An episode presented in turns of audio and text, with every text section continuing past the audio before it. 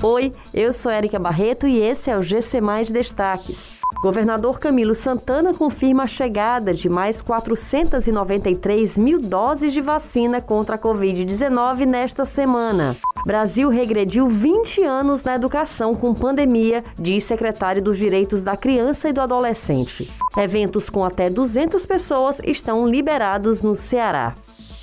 O governador do Ceará, Camilo Santana, anunciou que o estado aguarda a chegada de 493.750 doses de vacina contra a Covid-19 ao longo desta semana, via Ministério da Saúde. As vacinas são dos três imunizantes que circulam atualmente em solo cearense, sendo 236.950 da AstraZeneca, 93.600 da Pfizer e 163.200 da Coronavac. Tradicionalmente, os lotes de vacina têm chegado ao Ceará às 22 horas com desembarque no Aeroporto Internacional de Fortaleza.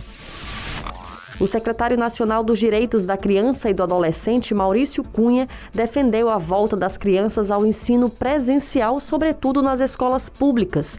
Segundo ele, mais de 3 milhões de crianças brasileiras não têm acesso ao ensino remoto.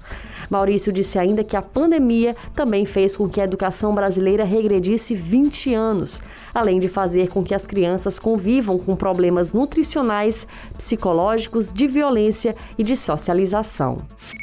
Começam a valer nesta segunda-feira as medidas do novo decreto do governo do Ceará que foram divulgadas pelo governador Camilo Santana na última sexta-feira. Entre as principais mudanças desse novo decreto está a liberação dos eventos para até 100 pessoas em locais fechados e 200 em locais abertos. O novo decreto também aumenta o horário de funcionamento dos restaurantes e barracas de praia no estado.